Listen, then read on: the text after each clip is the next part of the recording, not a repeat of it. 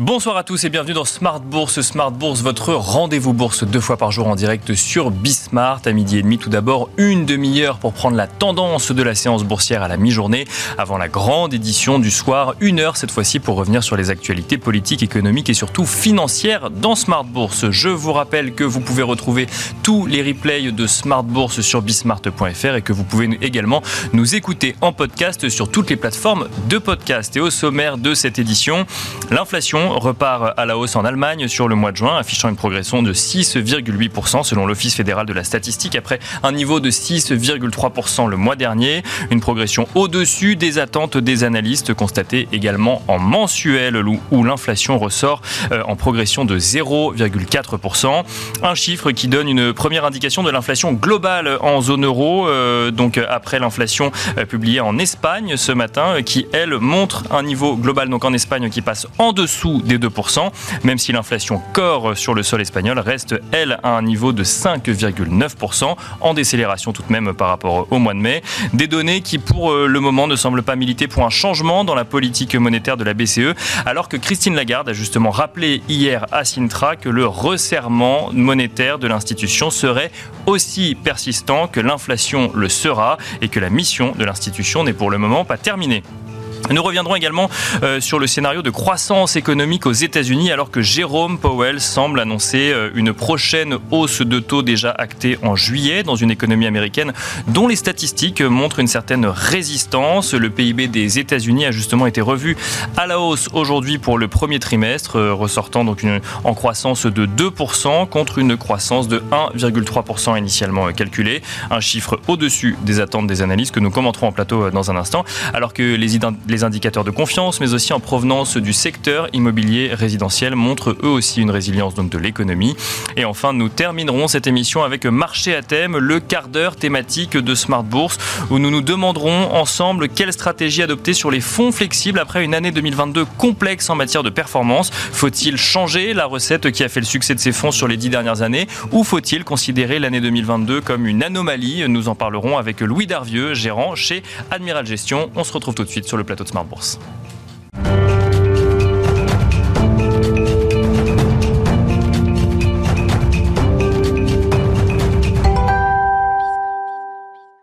Et nous commençons tout de suite avec Tendance, mon ami, le résumé complet de l'actualité boursière du jour proposé par Alix Nguyen. Alix, le CAC 40 poursuit sa hausse. Oui, le marché intègre calmement les dernières données quant à l'inflation euh, allemande de juin. Elle repart à la hausse et dépasse les prévisions avec un rythme de croissance de 6,8% sur un an. Aux États-Unis, les rendements obligataires se tendent après euh, des données économiques solides. Euh, pour le premier trimestre, la croissance du PIB des États-Unis a été revue en forte hausse à 2% en rythme annualisé.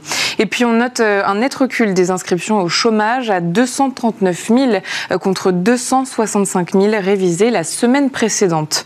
Focus sur quelques valeurs à Wall Street, euh, Micron Technology est en net repli. L'entreprise a pourtant publié un chiffre d'affaires trimestriel supérieur aux attentes et une prévision de vente pour le trimestre en cours meilleure que prévu. Les grandes banques américaines avancent dans le vert suite aux résultats du stress test test annuel de la Fed, des résultats dont on retient que ces établissements ont suffisamment de capital pour faire face à une grave crise économique. Et puis euh, Apple frôle la barre symbolique des 3 000 milliards de dollars de capitalisation boursière. Côté euh, valeur européenne, à présent, Alix, la plus forte hausse revient à H&M. Oui, l'entreprise suédoise publie un bénéfice plus élevé que prévu. Elle assure avoir bien débuté la saison estivale. Pour rappel, la société tente de rattraper son retard de croissance par rapport à ses rivaux. Ce matin, l'action de Casino dégringolait à son plus bas historique. Le groupe de distribution assure que quel que soit le plan de restructuration final de sa dette, les actionnaires seront lourdement lésés. Sa maison mère Rally, qui perdra le contrôle de Casino, chute aussi. L'action de Renault bondit. Le groupe revoit à la hausse ses objectifs de rentabilité sur l'année. Depuis le début de l'année, le titre du constructeur a pris plus de 24%. Et puis on termine avec un petit point Banque centrale. La Banque centrale suédoise relève son taux directeur à 3,75%, euh, soit une hausse de 0,25 points de pourcentage. C'est son niveau le plus élevé depuis 15 ans. Voilà donc tendance mon ami, le résumé complet de l'actualité boursière du jour proposé par Alex Nguyen.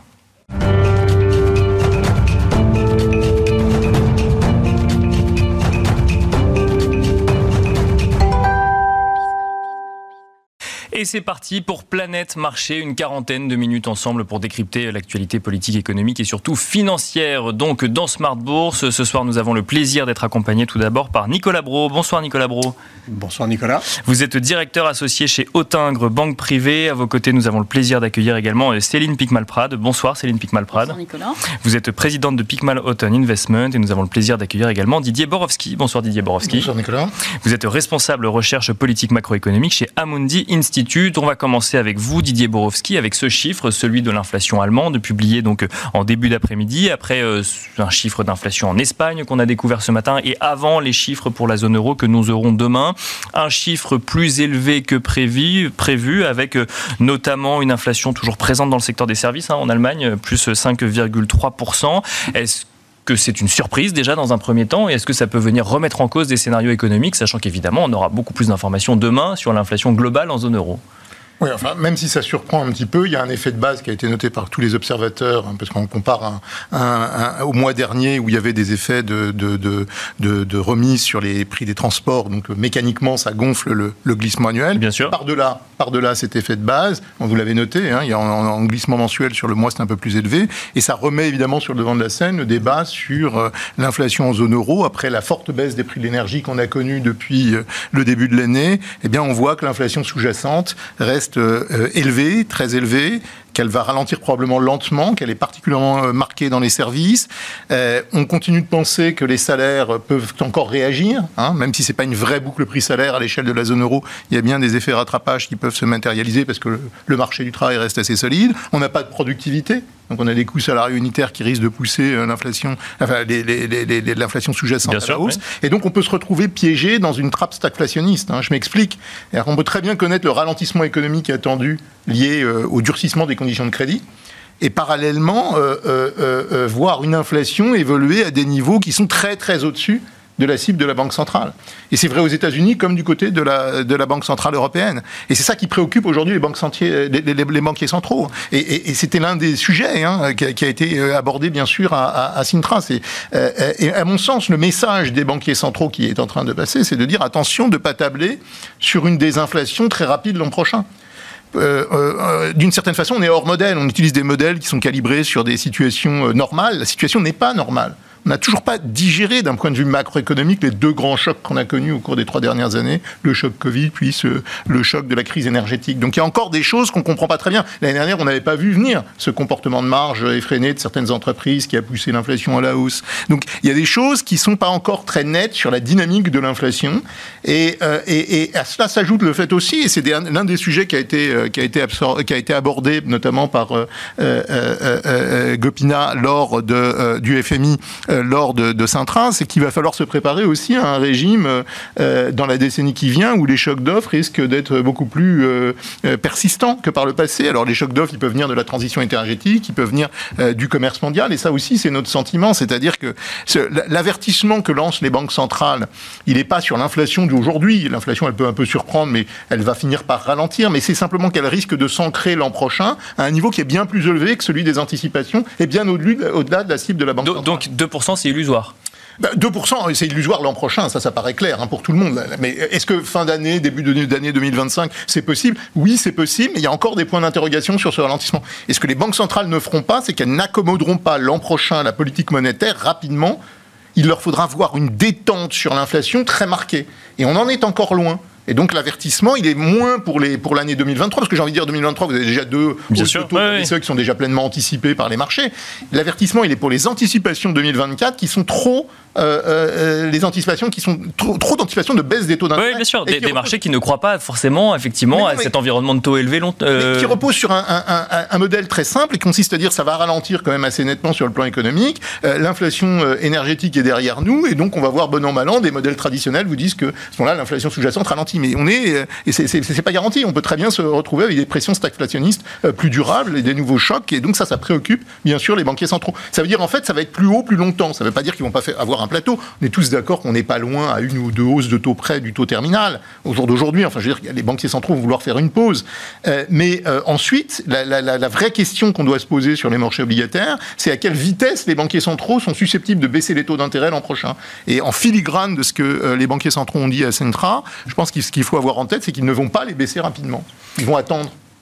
Et avec quand même un, message, c'est qu'à partir du moment où on fait une pause sur euh, les hausses de taux, ça veut dire qu'on laisse anticiper au marché que la prochaine étape, c'est euh, la baisse à venir. Ah non, mais ça, c'est une erreur.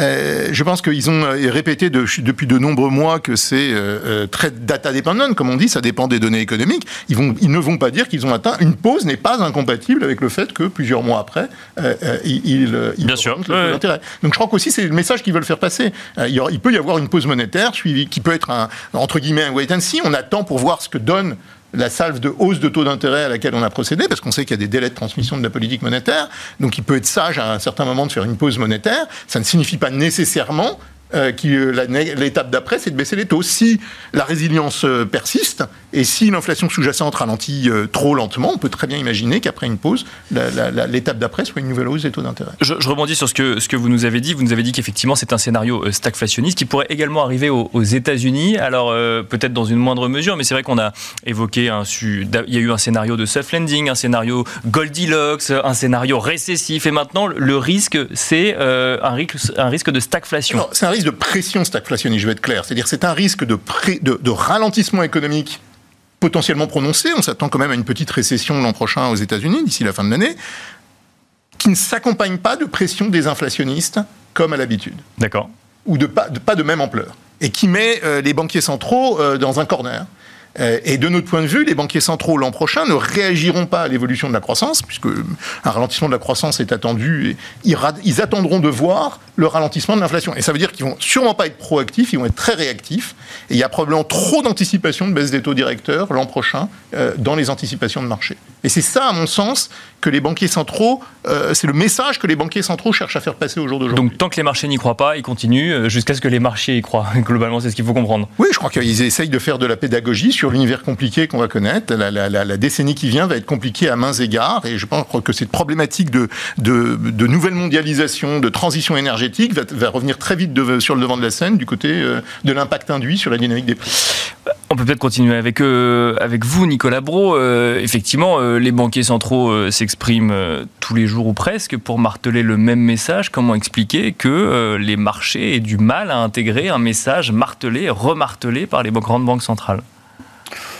Si vous permettez, je vais essayer de ne pas rentrer dans une justification de est-ce qu'on ne comprend pas le message qui est euh, donné depuis des, mois? Je constate Bien sûr, que le message des banquiers centraux est clair, il n'y a aucune ambiguïté. C'est même euh, c'est martelé avec une insistance un peu sans précédent. Bien sûr. Vous ne voulez pas nous croire, donc on on va vous le redire et autrement. J'observe. Un, que euh, le scénario principal, depuis que l'inflation est sortie du chapeau à l'occasion de, si on peut dire, le catalyseur, ça a été la guerre en Ukraine. Bien sûr. Euh, il y a deux scénarios qui dominent. Il y a une désinflation ou une baisse de l'inflation en 2023 qui va être progressive. C'est en gros euh, ce que je comprends de ce que vous avez dit, en tout cas ce que disent les banquiers centraux. Hein. Donc, Bien sûr. Donc les taux vont rester élevés pendant longtemps. Hein. On a eu lower for longer, maintenant on a higher for longer. Mhm. Et puis il y a le scénario, euh, ça baisse, mais attention, ça va réaccélérer.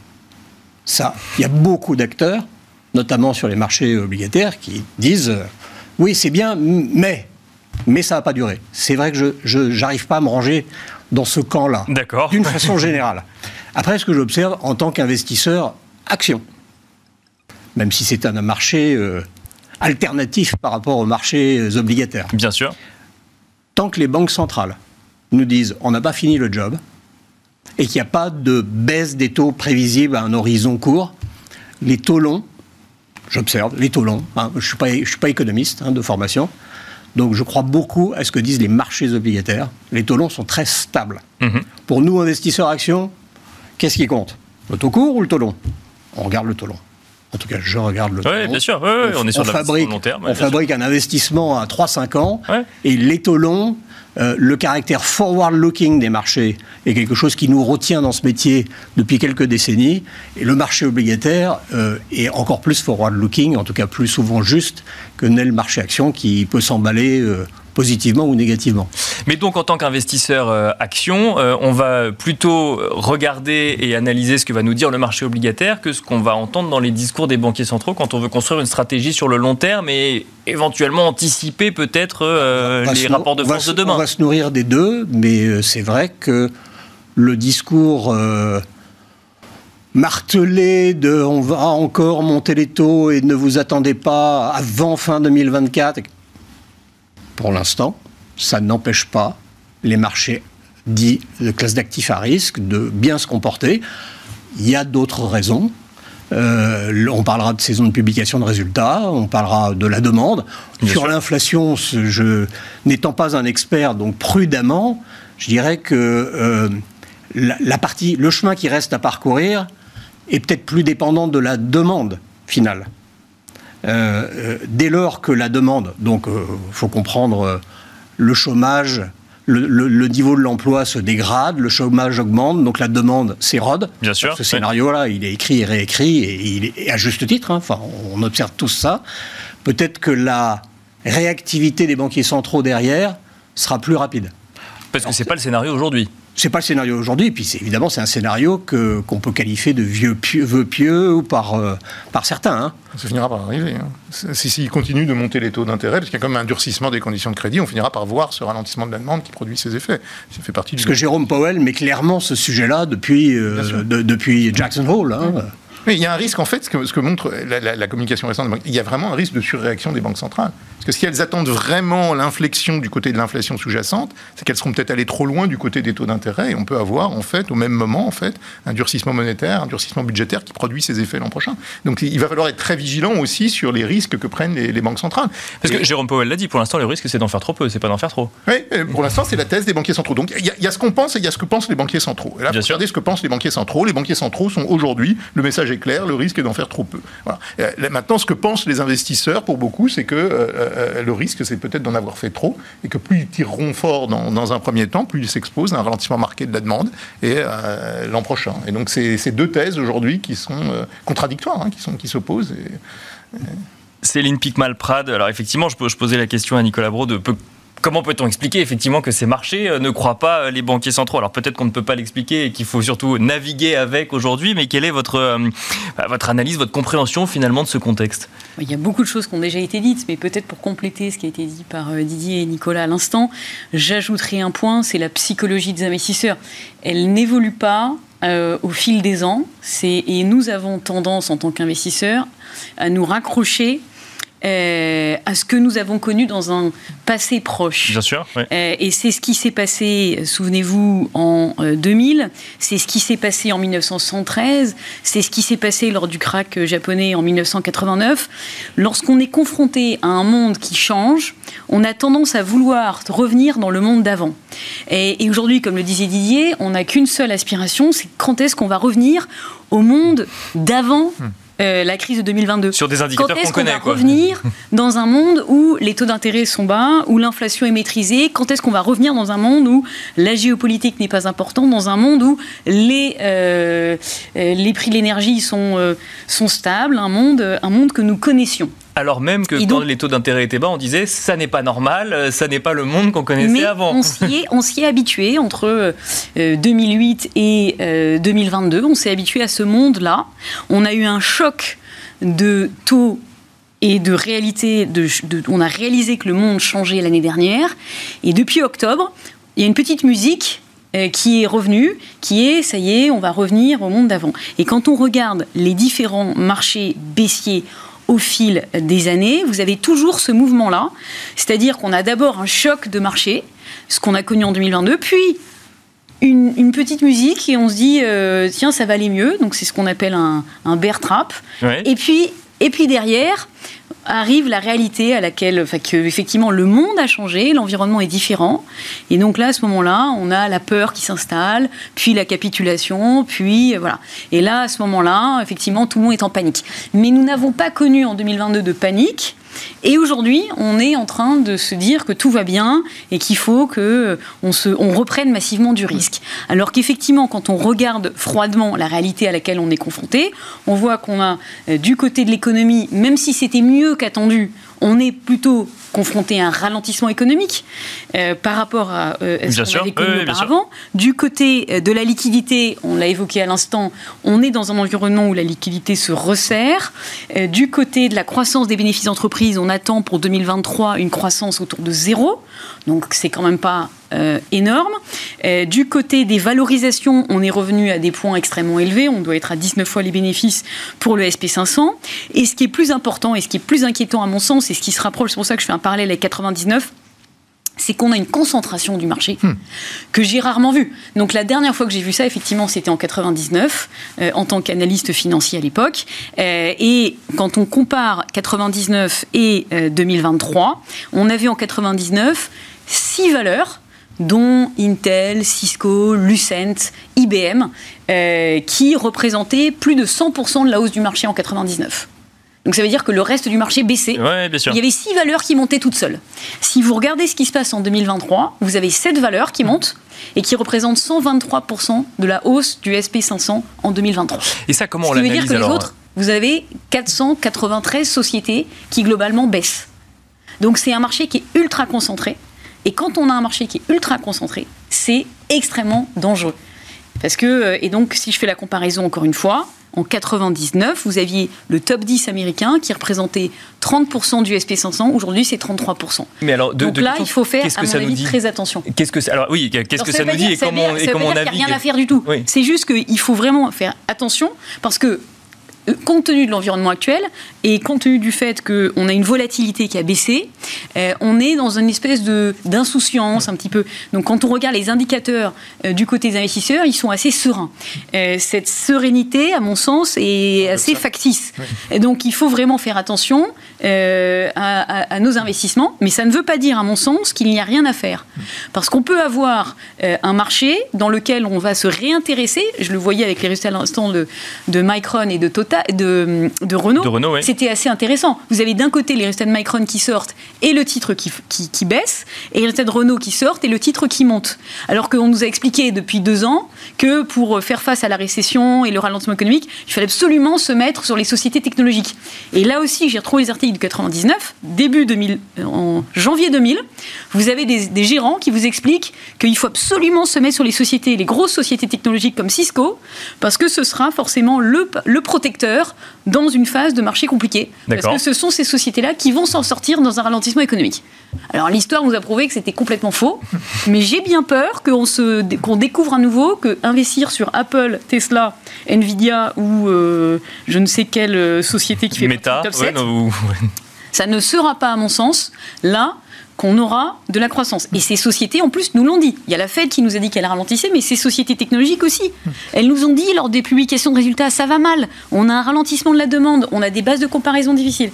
Mais les investisseurs ne l'écoutent pas. C'est quoi C'est les, trackers qui, euh, qui faussent la donne C'est c'est que effectivement, vous avez un emballement sur un indice, donc on achète l'indice. Quand on achète l'indice, on rachète les sociétés leaders, mais on a eu la même, exactement la même chose en 99. C'est un début de bulle. C'est une bulle. Ah, c'est un début. Quand on a. Euh, ouais je, vais faire des observations. Euh, et, on va les, analyser. Pour, euh, apporter euh, une voix un peu dissonante. Il faut du positive. il y a en matière économique des logiques, malheureusement, et je crois qu'on le voit en matière financière, la, le retour vers la, norme, c'est bien, c'est un très beau concept. La réalité, c'est que dans des tas de secteurs, the winner takes it all. C'était la techno dans les années 2000. Ça a duré 20 ans, 22 ans. Ça a culminé avec une consommation. On finissait même par, par se distraire avec euh, le digital. Euh, travailler. OK. Ça, c'est un pic. Ça, c'est un pic de pratique. Pas simplement d'emballement financier.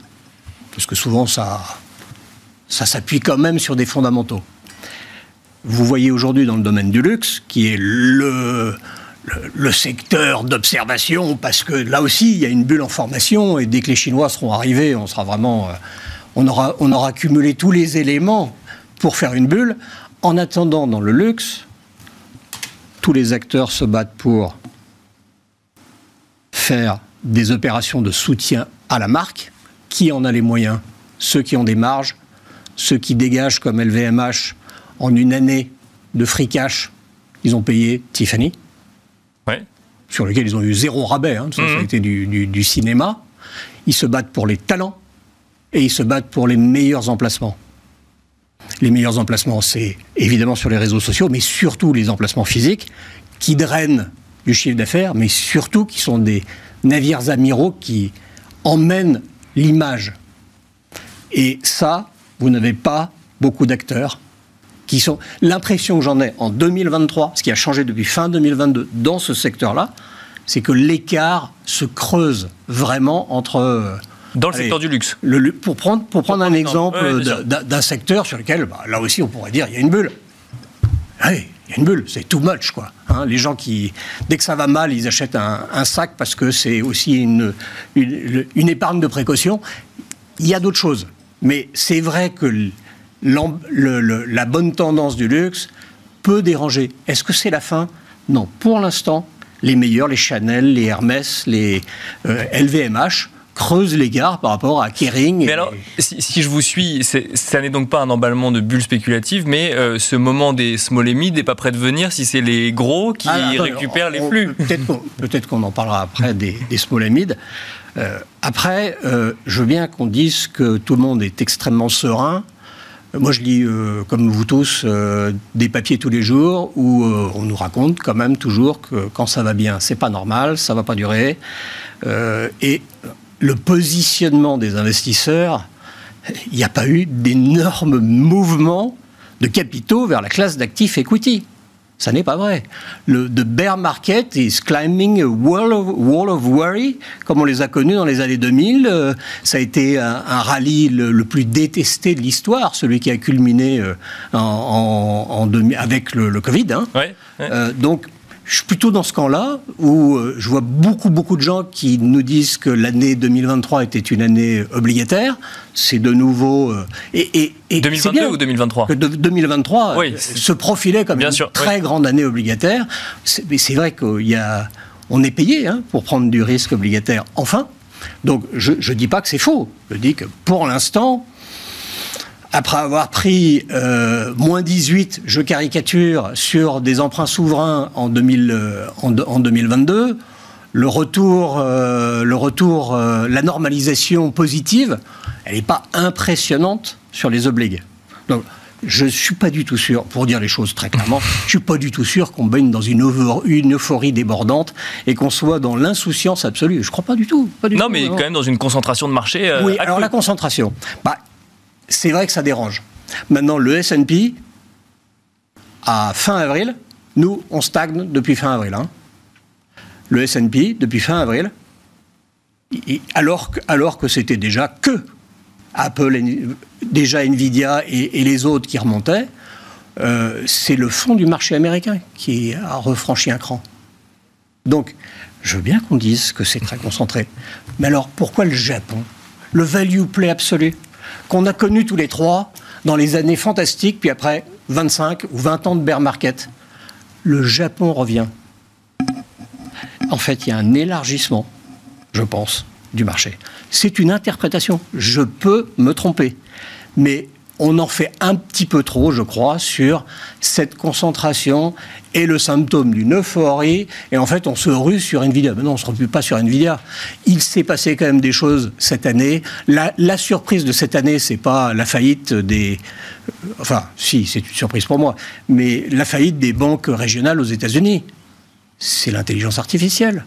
On a, on a là quelque chose qui, en termes macroéconomiques, est porteur mais Didier va peut-être me, me contredire, mais porteur d'une amélioration de la productivité, qui est un des trucs qui nous fait le plus défaut Oui, bien sûr. depuis des décennies, est porteur de rêve et de peur. Rêve et de peur. rêve de- Alors, on retient qu'une chose, ça fait monter les valos. Mais attention, la peur peut revenir. Les gagnants perçus d'aujourd'hui, ils le disent tous. hein. Ils disent tous, on en fait un peu, donc on n'est Oui, pas déstabilisé. les gagnants d'aujourd'hui ne oui. seront pas les gagnants de demain. Mais c'est un monde passionnant.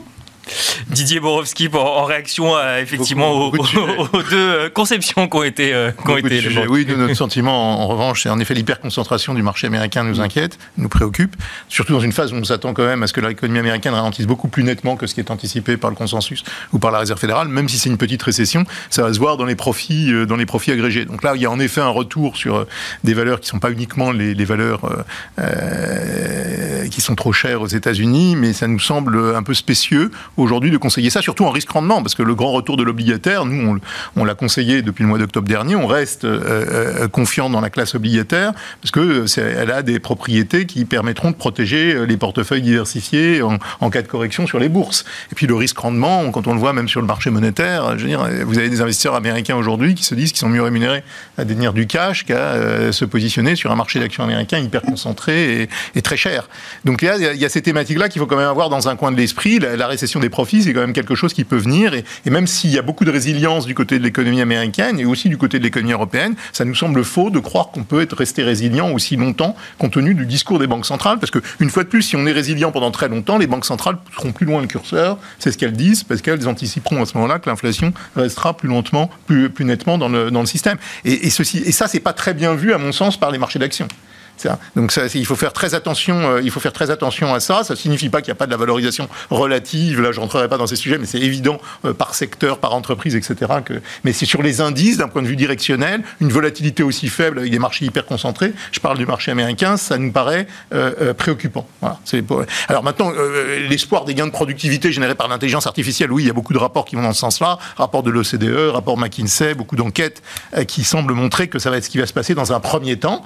maintenant, il faut faire attention. Je veux dire, ça ça va pas se passer du jour au lendemain. C'est peut-être une histoire qui va se construire dans les, euh, dans les 3 euh, à 5 ans. Et euh, il faut attendre avant de pouvoir constituer les gains de productivité induits. il y a quand même un point d'interrogation derrière, derrière tout ça. Alors, tous les faits que je mentionne, c'est des faits, hein, comme disait Bachelard, c'est des faits polémiques parce que il y a encore beaucoup d'incertitudes sur l'interprétation. Tout à l'heure, on disait, on espère revenir au monde d'avant, mais on reviendra pas au monde d'avant. En tout cas, si, le monde d'avant, c'est ce qu'on a vu depuis la grande crise financière jusqu'à 2022, il n'y aura pas de retour sur le monde d'avant. Quand je disais qu'on était hors modèle, on est en dehors des modèles qui, répliquent le passé.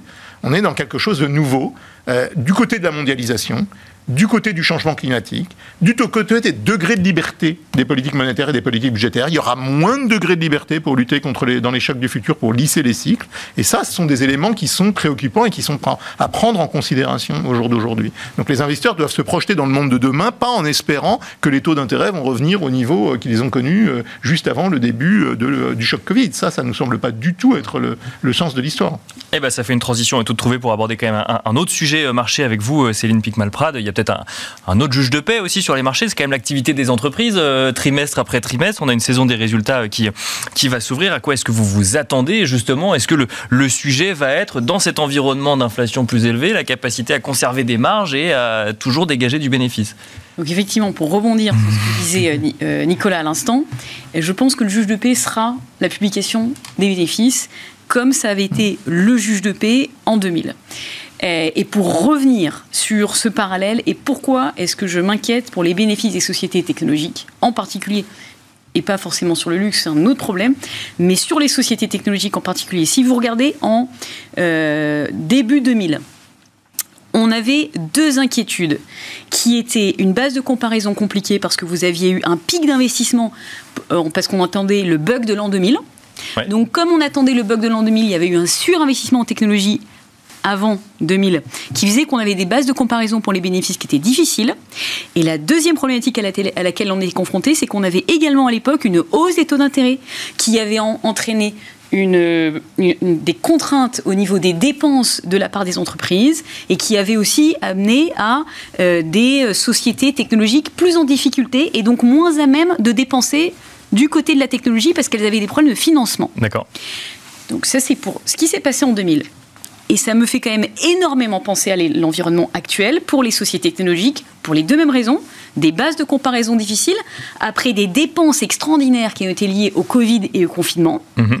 Donc on a vraiment des bases de comparaison compliquées. On le voit, les chiffres de vente d'ordinateurs sont en baisse de 30% sur le premier trimestre les chiffres de vente de euh, téléphones portables en baisse de 15% sur le premier trimestre. Oui, parce qu'on a, eu des publications de euh, qui, sont, tombés. Les sociétés du Nasdaq ont eu des bénéfices en baisse de 6% sur le premier trimestre.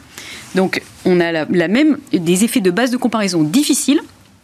Et de l'autre côté, vous adressez à des clients qui sont sous pression du fait de justement de cette hausse des taux d'intérêt parce que vous avez un certain nombre de startups aujourd'hui qui ont des problèmes de financement et on leur demande d'être profitables. Et pour être profitable, ben, il faut serrer les coûts et on arrête de dépenser à tout va comme on le faisait depuis 10 ans. Donc ça, ça a un impact sur les carnets de commandes. Et après, effectivement, en, en 2000, on avait .com. Aujourd'hui, c'est intelligence artificielle. Intelligence artificielle, juste pour revenir sur l'impact que ça peut avoir sur les entreprises, ça représente aujourd'hui 2 à 3 de la demande de semi-conducteurs qui est attendue pour le deuxième semestre 2023. 50% de la demande de semi-conducteurs, c'est les ordinateurs et c'est euh, les euh, téléphones portables. Avec euh, les, les, Et après, une autre partie, donc pour les 50%, c'est les serveurs hors intelligence artificielle. D'accord. Donc tout ça, c'est sous pression. Donc c'est, à mon sens, ça va pas être les 2-3% qui vont suffire à compenser sur le marché des semi-conducteurs le fait qu'on a des bases de comparaison très difficiles et de la demande sous pression sur les 50% autres. Donc c'est ça qui rend. C'est pour ça que je vais qu'on va être extrêmement attentif à ce qui va se passer là au moment de la publication des résultats. Alors ça, les résultats c'est toujours compliqué parce que si vous mettez la barre très bas, après on va dire bah, finalement ah on attendait moins 6, ils ont fait moins 4, c'est super. Bon donc euh, c'est pas forcément sur une fois, mais je pense qu'on peut avoir quand même au fur et à mesure une réalisation du fait qu'il n'y a pas de croissance. L'année dernière, moins 30% pour les bénéfices du Nasdaq. Sur le premier trimestre, moins 5,5%.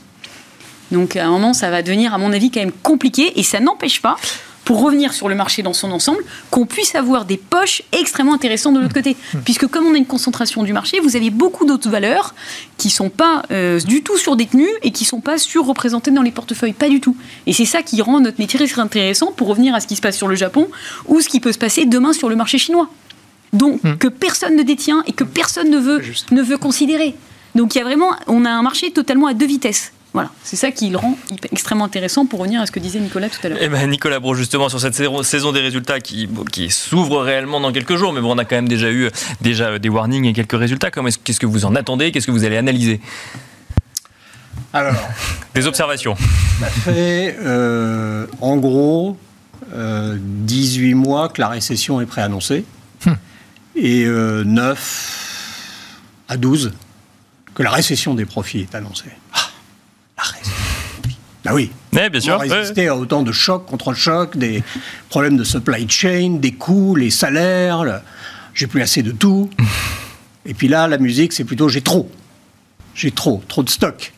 Donc, le premier truc qu'on regarde, pourquoi? Ça fait déjà depuis la fin de l'année dernière, euh, Didier l'a dit, euh, on ne cesse d'avoir d'une année sur l'autre une partie des explications dans la correction du mouvement antérieur. Il y a eu le choc Covid, bah, ça a entraîné une déformation de nos habitudes de consommation, un poids de la santé, et donc si on prend des exemples concrets, on voit bien qu'un un grand nombre d'acteurs, notamment des fournisseurs de l'industrie de la santé, payent toujours en 2023, pour la deuxième année consécutive, l'extraordinaire demande Bien sûr, de produits de santé, de produits pharmaceutiques, bio, biotechnologiques qui a eu lieu à l'occasion du Covid. Et les effets de la crise sanitaire, ça va, ça va marquer toute la décennie. Hein. Mais là, on est dans choc contre choc. Donc, on, voit des, des Donc, choc de demande et ensuite Sartorius Stedim, qui est un, acteur, qui était un, une, une, small cap, mid cap, et qui est devenu une très grosse boîte, et qui là euh, souffre, euh, parce que c'est eux qui ont fait un warning récemment, d'un excès d'inventaire, de, stock qui est lié en fait à une demande finale qui n'est plus aussi bonne. Et en fait, probablement des, des, clients, notamment asiatiques, hein, parce qu'il n'y a pas que dans les semi-conducteurs que les Chinois veulent s'intégrer. Hein, Bien sûr. Dans le domaine de la santé, les Coréens, euh, euh, les Chinois dans les premiers. Donc il y, a cette espèce de, de focalisation là sur, euh, sur les, les, effets de, de stock. C'est le message de la chimie.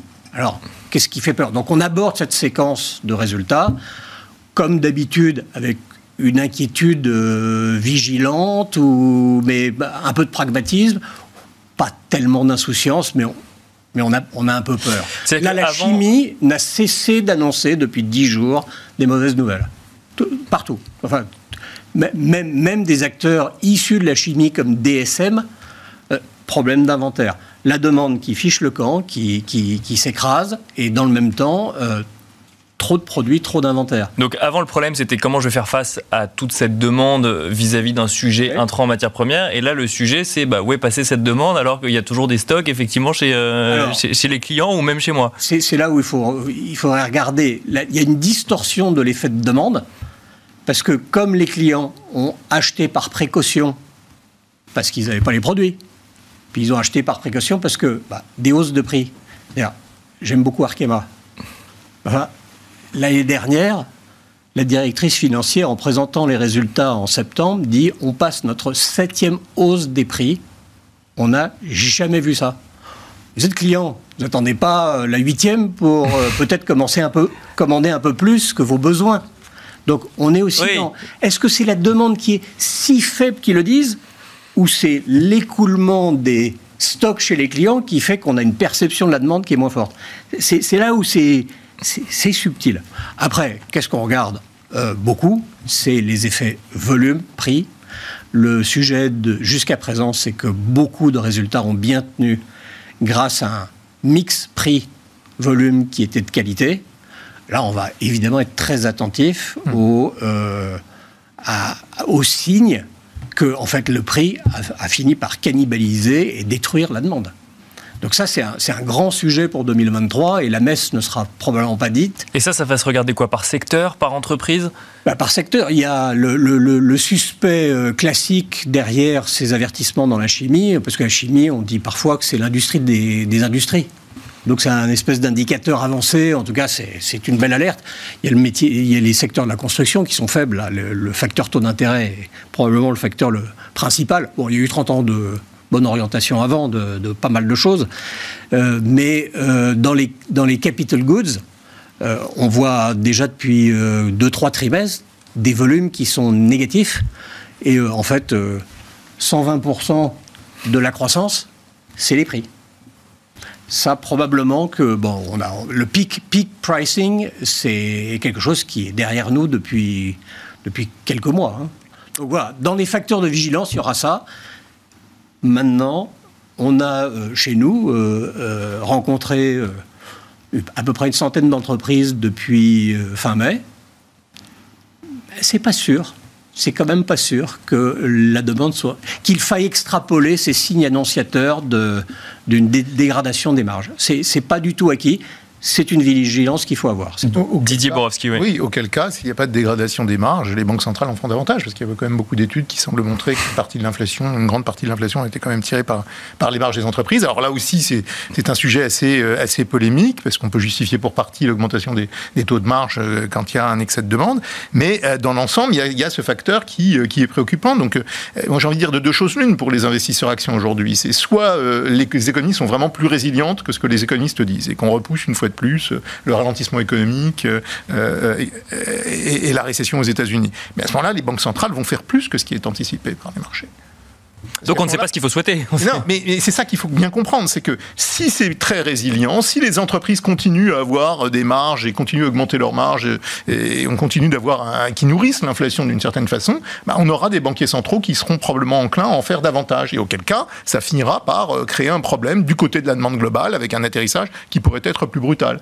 Donc il faut espérer en réalité qu'on commence à avoir un ajustement du côté des, profits des entreprises, qu'on ait euh, quelque chose d'ordonné et pour permettre une pause du côté des banques centrales, ce qui est notre sentiment, c'est petit ralentissement économique avec pause des banques centrales. Mais il y a quand même un risque qui est en train de, monter, parce qu'il y a quand même des vulnérabilités financières qu'il faut avoir en tête. Et les vulnérabilités financières, elles sont liées au niveau d'endettement. Et elles vont tôt ou tard se réveiller, du côté des entreprises comme du côté des États. Donc euh, si les banques centrales continuent de monter les taux d'intérêt, eh bien euh, la vulnérabilité financière euh, finira par revenir sur le devant de la scène avec des risques d'ajustement désordonnés, pour dire les choses de façon... Céline Picmalprat pour Un dernier mot, justement, pour parler des banques centrales.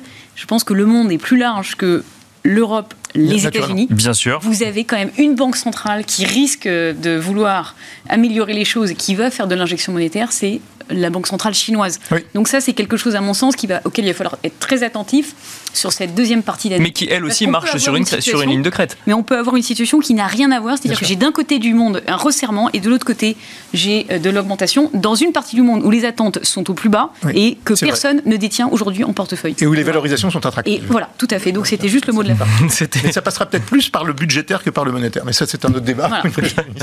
Merci en tout cas à tous les trois. Merci Didier Borowski, responsable de recherche politique macroéconomique chez Amundi Institute. Merci Céline Picmal-Prade, présidente de Picmal Autumn Investment. Et merci Nicolas Braud, directeur associé chez Autingre Banque Privée. Merci à tous les trois. Merci à vous de nous avoir suivis. Et on se retrouve tout de suite dans Marché à thème.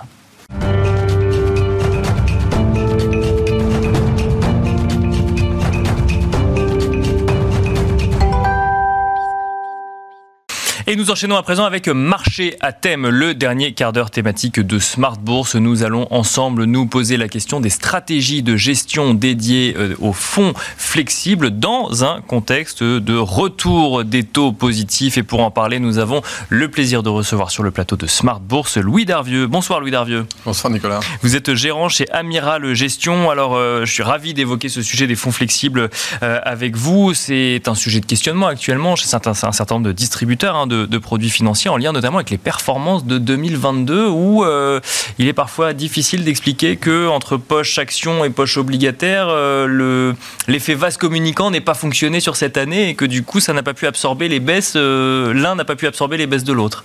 Oui, oui, tout à fait, avec du coup des performances parfois qu'on pu se traduire par des baisses à, deux chiffres, effectivement une diversification qui n'a pas pu fonctionner, tout simplement parce que la hausse de taux en fait a eu un impact hein, sur, sur, les deux, sur, les deux, sur les deux catégories. Et en fait, quelque part, on a payé, hein, je dirais, euh, la situation inverse hein, qu'on avait eue depuis la crise financière. D'accord, oui. Parce qu'effectivement, ces fonds flexibles ne datent pas d'hier pour le coup. Ils ont eu une dizaine d'années, euh, j'allais dire florissantes, ou en tout cas avec un certain succès selon les gestions, euh, bien évidemment. Peut-être qu'on peut donner un petit peu de contexte. Comment est-ce qu'historiquement on construit ces fonds flexibles? Alors tout à fait, c'est vrai que l'intérêt d'un fonds flexible, c'est de pouvoir arbitrer euh, entre les différentes classes d'actifs, donc notamment actions, obligations et sur un plan un peu plus tactique, euh, le monétaire, en fonction des opportunités de marché et du cycle économique. Bien sûr cette idée normalement que quand l'économie va bien, euh, les taux montent, euh, euh, les actions progressent. Donc c'est plutôt intéressant quand, l'économie s'améliore d'avoir des actions et puis quand on arrive plutôt en haut de cycle de passer sur de l'obligataire. Bien sûr. Pour avoir un profil rendement-risque lissé au fil du temps. cette situation-là, en fait, elle s'est progressivement en fait délitée à partir de la crise financière. pourquoi? Bah Parce qu'on a eu euh, toute cette dette à absorber. Hein, Bien sûr. Et euh, donc les banques centrales qui ont euh, mené une politique de taux zéro dont elles n'ont pas pu sortir pendant une période très longue. Hein, Bien sûr. Avec dans le même temps une économie qui quand même se portait correctement et une inflation qui restait à zéro. Donc un, un cocktail très unique, très exceptionnel et qui a eu en fait des impacts assez forts sur les trois classes d'actifs dont on parlait. Euh, côté euh, trésorerie, bah, des taux zéro, ça fait déjà que c'est plus une solution. Hein, Bien sûr. Euh, côté obligations, eh bien, les obligations d'État, elles aussi, ont été tirées vers zéro, jusqu'au point où on a eu 17 trillions d'obligations à taux négatif hein, à la fin des années 2010. Euh, et donc on allait chercher du rendement toujours plus loin, on allait sur des obligations à 100 ans euh, en Autriche ou en Argentine, c'est pour dire à quel point... Bien sûr, euh, on allait chercher dans le temps ou dans le risque. Quoi. Et puis, bah, du coup, il n'y avait plus d'alternative. Hein, c'est le, TINA en anglais, there is no alternative. Donc, la seule classe d'actifs, ça restait les actions. Donc, plus trop d'intérêt d'avoir un fonds flexible. Et d'autant plus que dans les actions, eh ben, euh, c'est plutôt les valeurs les plus spéculatives hein, qui, ont tiré. Les valeurs de croissance euh, plutôt chères, parce que bah, plus les taux sont à zéro, moins il y a de prix du temps. D'accord. Plus on peut se projeter loin pour valoriser la croissance. Ou alors, tout simplement, parce que bah, des valeurs de technologie non rentables hein, sont, ont été bien valorisées, parce que, euh, une fois encore, le prix du temps étant de zéro, bah, un profit que vous allez faire dans 20 ans a autant de valeur finalement que le profit d'aujourd'hui. Euh, et, et, alors, dans le contexte que vous nous donnez, effectivement, quelle place pour les fonds flexibles? Alors, je rappelle, on est dans le contexte historique depuis la crise de 2008. Mais euh, donc, effectivement, on avait, comme vous nous le dites, euh, bah, le seul endroit où on pouvait aller chercher de la performance, c'était les marchés actions. Donc, on avait quoi des, fonds flexibles qui, allaient, qui se servaient des ah. obligations comme matelas et qui ensuite allaient chercher de la performance euh, sur les actions Oui, donc, ou bien des fonds flexibles très agressifs qui, étaient essentiellement investis en actions. Et c'était un choix qui était assez, assez juste, mais quand même très risqué.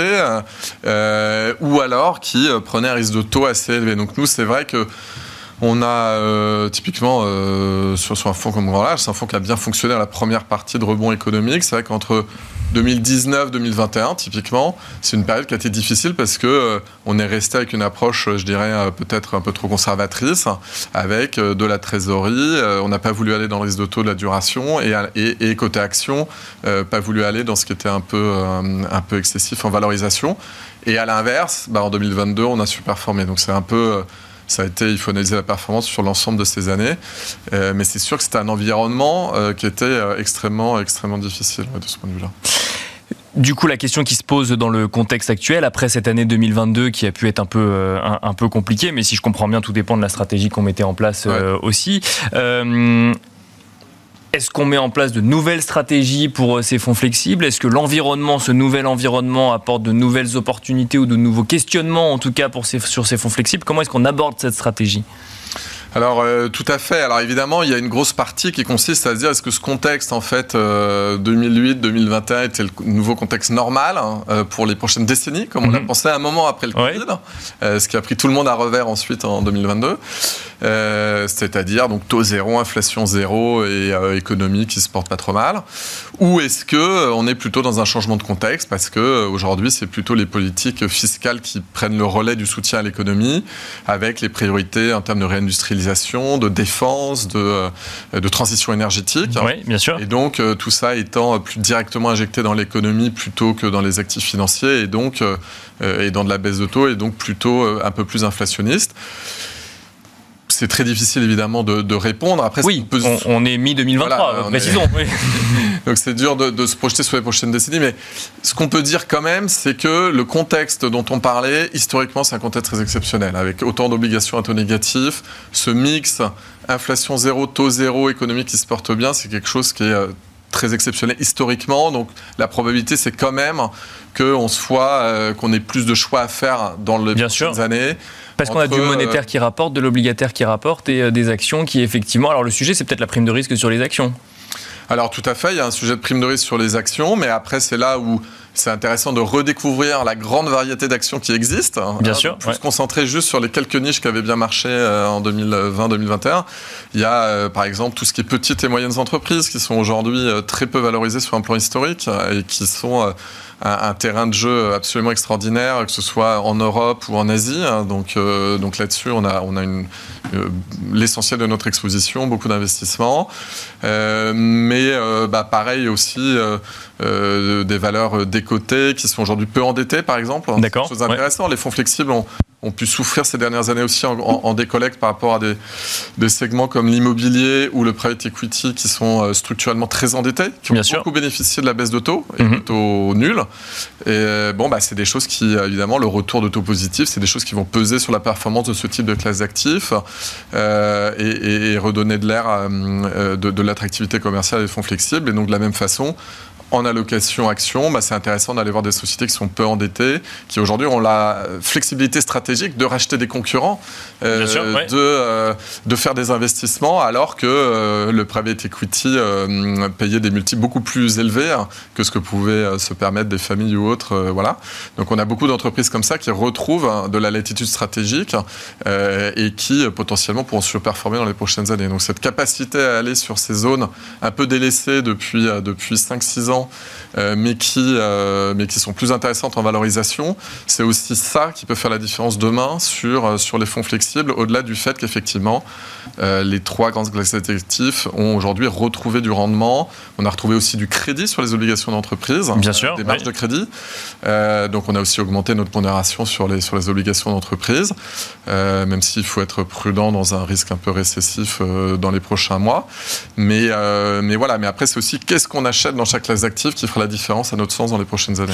Vous nous l'avez dit, Louis Darvieux, tout à l'heure. Alors vous, le sujet, ça a plutôt été 2019-2021 plutôt que 2022, où là, il y a eu effectivement des, des, moments plus complexes pour un certain nombre de, de fonds flexibles. La question se pose quand même de savoir si cette année 2022 a marqué un tournant dans un nouveau contexte économique qu'il faut prendre en compte quand on investit effectivement son épargne ou quand on est professionnel de l'investissement, ou si on s'attend quand même à revenir à une sorte de normalité euh, avant le Covid ou avant ces, euh, quelques années euh, qu'on a connues bah En fait, on pourra, on pourra le dire un peu en, sortie de, je dirais, de, peut-être du, ralentissement économique, voire de la récession qui se, qui se dessine à la suite de cette très forte hausse de taux qui, rappelons-le, est historique en termes de rapidité hein, euh, et des effets induits que ça aura un moment dans l'économie. Hein. donc, donc c'est à ce moment-là que ça va se jouer en fonction des choix un peu de politique, probablement monétaire et, et, et fiscale. Mais compte tenu euh, des, grandes priorités qu'on évoquait, c'est vrai qu'on peut penser que la probabilité, c'est quand même un changement durable de contexte pour revenir à une normalité de long terme. Bien sûr. Celle des dernières années, mais euh, une normalité de long terme. Et c'est vrai que historiquement, c'est quand même souvent ce qui se passe les contextes macroéconomiques changent de façon assez radicale tous les 10-15 ans. Euh, euh, et, et, le marché a souvent, mais souvent beaucoup de temps pour s'y adapter, hein, pour faire à cette idée. On a pris des réflexes hein, pendant 10 ans, ouais, bien sûr. la crise financière. Et, euh, et c'est un petit peu, je pense, qu'on voit aujourd'hui, c'est-à-dire que il y a, y a il y, a des, écarts de valorisation qui sont très élevés au sein du marché action, comme on le disait, qui offrent de belles opportunités aujourd'hui. Donc, on l'a dit, euh, petites et moyennes entreprises. Ah, avec une, euh. une, concentration également euh, du, marché constaté, que ce soit en Europe ou, ou aux États-Unis. ça, ça c'est quelque chose qu'on prend en compte aussi dans des stratégies de gestion? Oui, euh, ça c'est, je dirais, un des points qui ont un peu perduré euh, à travers cette période, euh, même, même en 2020. Ça c'est les réflexes d'avant, c'est ça, c'est ça qu'il faut comprendre. de, de, concentration sur les, sur les très grandes valeurs pour, pour des raisons aussi spécifiques. Hein. Mais, mais il y a de tout. Typiquement en 2022, ce qui a été intéressant, c'est que par exemple, ça nous a permis d'acheter certaines grandes valeurs. Vous prenez une valeur comme Meta, par exemple, aux États-Unis, elle a traité à des multiples qu'on n'avait jamais vus. Mmh. Euh, très inférieur à 10 fois le, les résultats du cœur de métier. Euh, pour une entreprise croissante euh, qui génère de la trésorerie très rentable et qui regagne des parts de marché en audience cette année. Bon, bah ça, c'était une opportunité exceptionnelle qui, qui, qui est encore tout à fait intéressante. Euh, donc, euh, donc euh, de toute façon, on est dans un contexte où les opportunités sont plus, sont plus intéressantes, je dirais, qu'avant. Merci beaucoup Louis Darvieux de nous avoir accompagnés donc dans Marché à thème, le dernier quart d'heure thématique de Smart Bourse. Je rappelle que vous êtes gérant chez Amiral Gestion. Merci beaucoup. Merci Nicolas. Merci à vous également de nous avoir suivis. Je vous rappelle que vous pouvez retrouver Smart Bourse en replay sur bismart.fr, mais également nous écouter en podcast sur toutes les plateformes de podcast. Et quant à moi, je vous souhaite une très bonne soirée et je vous donne rendez-vous demain à midi et demi en direct sur Bismart.